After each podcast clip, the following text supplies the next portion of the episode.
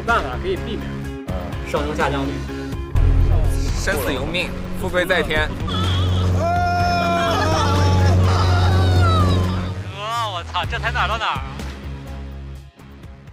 大家好，电车在欧洲，我们继续连载。今天这一集我们不聊车，咱聊聊飞机。如果你真的对车辆工程很有热情，那么飞机很有可能也能触动你的灵魂。啊，乍一看都是人类的科技、机械的艺术，啊，这个严谨的工程的捷径。但其实这两个东西真的有巨大的区别。啊，这次在德国的法兰克福机场，我跟文翰强哥落地以后，有一个陌生的中国男子驾着一台不知道有几手的高尔夫的第四代的柴油版接上了我们。他叫卢西，其实他是一个知乎的汽车大 V，我跟他以文会友，认识了好多年了。啊，但他生活中呢是在这个德国常驻工作，其实是一名职业的飞机工程师。但他并不满足只是做工程师啊，他第一大的爱好呢是学习如何成为一个。呃，熟练的飞行员，所以这次来德国，我们除了去考察电动车，啊，一个小小的私人的心愿，也是能够这个飞上蓝天去感受一下，看看在一架小飞机里自由的翱翔是怎样的感觉。很高兴，露西帮我们实现了这一点，冒着这个生命的代价，顶着这个恶劣的天气，在德国的亚琛飞上了蓝天。就是我上天需要三个招。对于我来说，我个人来说，然后这个是我的这个体检证明，我现在这个年纪是五年一次体检。然后这个是我的这个无线电执照，说 operate 航空频率内的无线电。人家是开飞机。这个是我的那个飞行日志，我每一次飞行几点几点起飞，几点降落，做了什么，还有我的教练的签字全都在这个。这个是需要强制记录的，必须的。Checklist emergency 飞行不是一件简单的事儿。在我看来呢，一次浪漫而富有挑战的飞行，有点像古代的这个战争。后世的文人骚客和青年才子们谈起古时候发生的战争，总是非常羡慕，恨不得自己身在当时，能够投身到那样伟大的一次冒险当中，波澜壮阔。但实际上，在一场真正严肃的、真实的战争开始之前，是漫长的等待，无情的煎熬。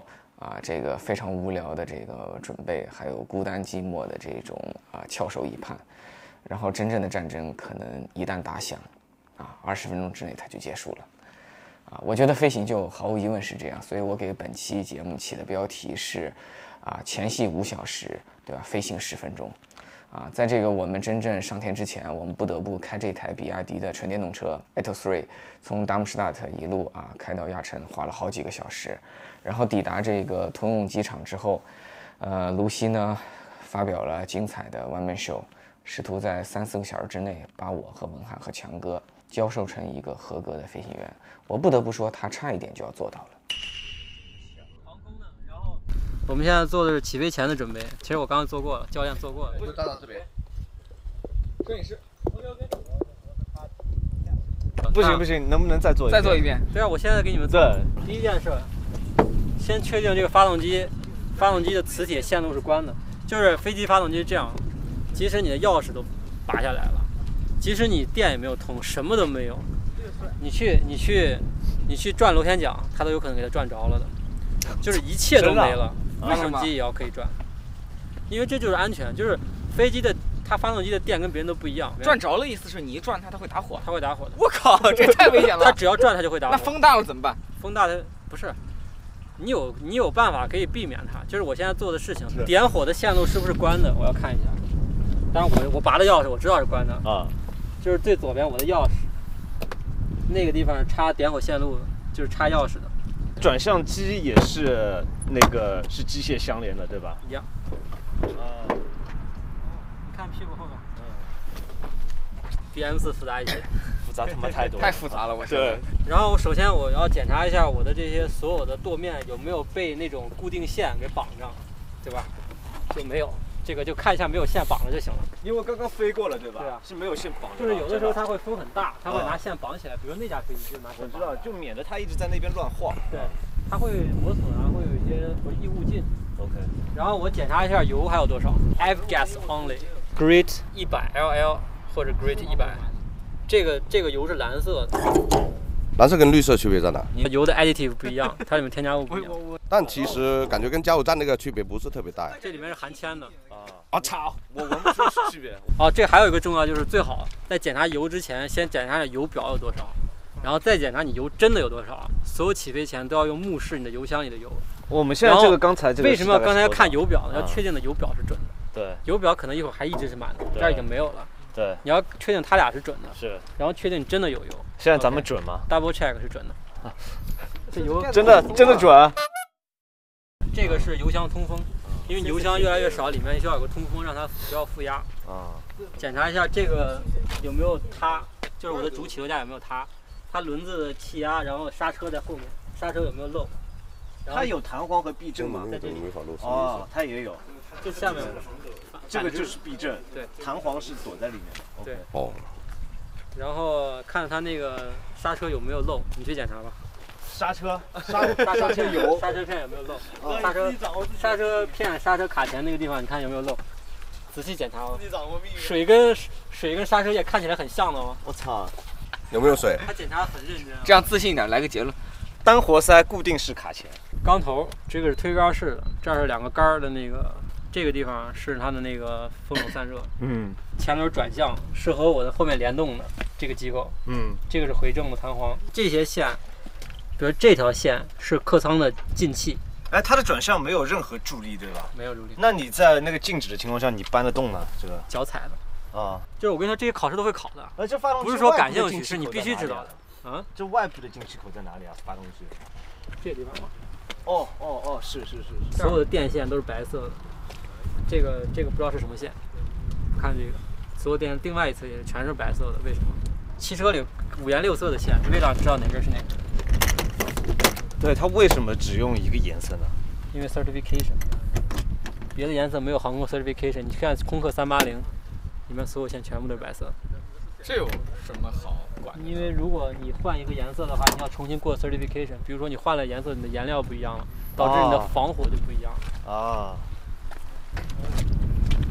听到这声是干嘛的吗？锁座。这个是这两侧的那个点火的磁铁，这一侧是带一个里面有个跳的东西，它会让在低转速启动的时候用，低转速的时候它的点火这个气压变高，然后这样检查前面的气。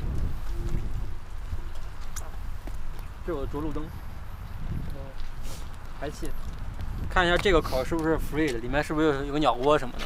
这是我发动机的那个冷却吗？对，是。其实跟那边是对称的，这边有两个缸。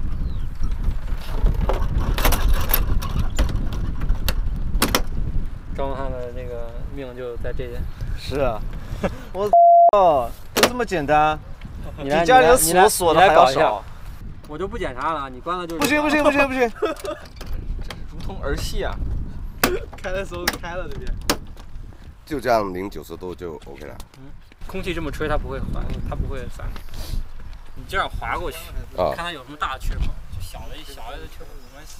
OK，这是我的总压、静压和排水管。总压减静压等于动压，动压就是测我的风速，就是航速。这个是我的你在这里面这么吵的时候，可以听得到这个声音它会触发警告的。啊这样！好了，完了，接下来就是进去以后的了。这飞机的空间比想象中要宽敞一点点。对，用汽车家的说法是头腿部空间还有一拳，啊，是真的，真的就一拳。对头部空间也非常充足啊。强哥，你都完全没问题。对对对，头部 OK 的。紧张吗？我他妈紧张死了！我能现在下下去吗？你紧张？紧张个啥？紧张啥？没事没事，一会儿一滑行这就好了。Thank God apart from the Macbada, Bagada program is ours. From ours. Strobe gets on, electrical pump gets on, gas cable, gas cable. Yeah, the mesh reach, propeller behind, behind. Engine started.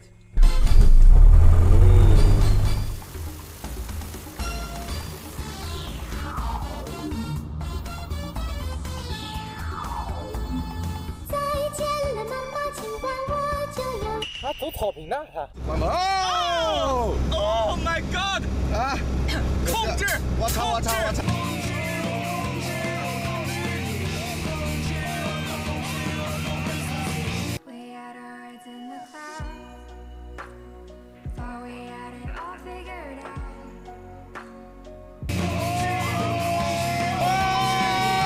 你怎么这么淡定啊我靠在思考很多的我深刻地感受到，这个汽车作为一个平面上的运动物体和一个空间里的运动物体，这个控制的难度啊，虽然看上去只是加了一个坐标轴，但我感觉操作的难度上了一个数量级都不止。你会想学开飞机吗？有机会的话，如果说我带一个我法兰克福的朋友来啊，今天我是绝对不会飞的。为什么你们这个已经这么远，为了飞这件事儿来法兰，什么什么什么什么。所以我们今天冒了非常大险。但是飞行就是这样，就是这样。是你今天冒了非常大的险。就是他说，如果带法兰克福的人，他就不飞，因为我们这个不是开了几百公里过来。不是，我告诉你我就不会，我就不会冒这么大的风险。我对于我飞行员来说，这是 no go 了。我只是觉得你们如果，我们就在这儿看了看，然后就走了。我们看看飞机是很有趣，看我们飞行准备也很有意思，但是你飞过和没飞过还是不一样。我还没拍降落你就回来了？不是，不是没办法。卢西说的这番话真的让我跟文翰感到无比的后怕。啊，其实，在空中的时候真的是超级慌，特别想下来。啊，快要接近地面滑行降落的时候，我感觉到神清气爽，无比的开心。这时候我还注意到，在机场的一个围墙一样的地方呢，刷着一个标语。这段标语写的非常的富有哲理，我靠记忆给大家回忆一下。他是这样说的：There are old pilots, there are bored pilots, there are no old bored pilots。这个世界上有活得长的飞行员，这个世界上有很勇敢的飞行员，这个世界上没有那些活得很长又很勇敢的飞行员。从空中下来之后，我们四个人去贩售机买了可口可乐，在飞机旁边一起合了个影，吹着机场的风。我们男人就是这样，我们喜欢在激烈的这个激情之后，享受片刻的宁静和放松啊，这是我们的贤者时刻。最后跟大家聊聊我这次坐完飞机的这个真实感受。第一点是它比我想象的可怕很多。我以前在国内都坐民航大飞机嘛，这次是第一次坐这种通用航空的小飞机。之前浪漫的幻想是我会变成一只鸟在空中自由的飞翔，这个现实的这个感受是你感觉你是一个呃蒲公英，然后在这个万尺的高空，强大的气流啊，你无比的孤单脆弱啊，大自然如此的无情和可怕，而你的这个能力如此的有限。我刚飞上蓝天的时候，我就在内心祈祷让露西赶快的降落。后来我实在是忍不住，开始这个强烈的敦促她啊，尽快结束这次飞行。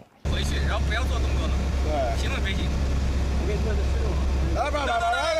本来呢，那个文翰在副驾驶，他会呃体验一些这个辅助的这个飞行操控，然后他降落之后是该我在飞的，但后来我跟强哥都非常明智的拒绝了再次起飞的这个邀请。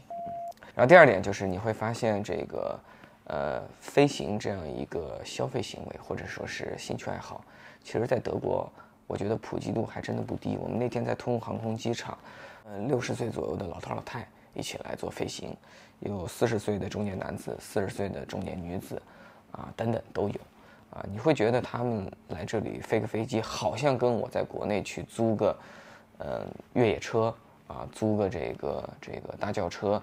要耍耍是，呃，很类似的一个感觉啊，并不是多么特殊、多么神奇的事情。然后这个机场的这个安全管理、戒备的等级也让我觉得非常的神奇啊。就是你把车开过去，往门口一停，然后你大摇大摆的就可以走到那个候机室，打开候机室的门，你就可以走到那个飞飞机的仓库去，看着那里一台又一台这个飞机啊，有一些还是电动的啊，他们已经开始有这个电动飞机出现了。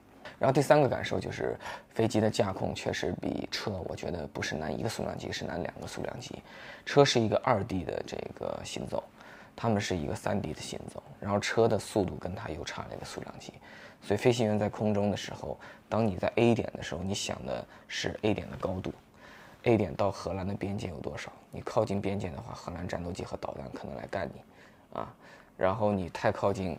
这个科隆的话，是不是科隆的大教堂和它的摩天大楼会跟你产生干涉，有这个风险？而且城市可能有相关的法规，你不能低于多高的高度啊。然后，如果你太往南了，比如说你去了阿尔卑斯山，你得考虑这个山峰的这个高度啊，当然了，在空中你还要跟云层呐、跟天气啊，你要考虑非常非常多的因素。然后，就算你把外部的因素都考虑得特别清楚以后，你还得考虑它是一个非常快的物体。你在 A 点做的一切的思考，当你想明白的时候，可能你已经出现在 B 点，但 B 点是新的情况，所以你怎么动态的、有预见性的去做体系性的思考？然后回到这个机舱内饰，你还得面对，对吧？没有触摸屏，没有语音控制。没有这个手势识别，有的只是传统的一个个按钮、旋钮，非常保守的这种信息指针。然后他们有一百个，然后出现在这个机舱，然后不用任何在特斯拉和这个新势力电动车上出现的这种炫酷而简单的交互，那一定是有原因的，因为这个行业需要极度苛刻的这个安全，这里能容忍给错误的这个边界实在是太窄太窄了啊。所以像卢西这样，他要成为一个飞行员，确实前面有漫长的这个，呃，学习的这个过程、实践的过程，这必须有一个非常强大的兴趣驱动他啊，才更可能去实现这件事。祝他好运啊！但我这辈子应该是不会考虑成为飞行员的，我恐高。好的，拜拜，我们下期再见。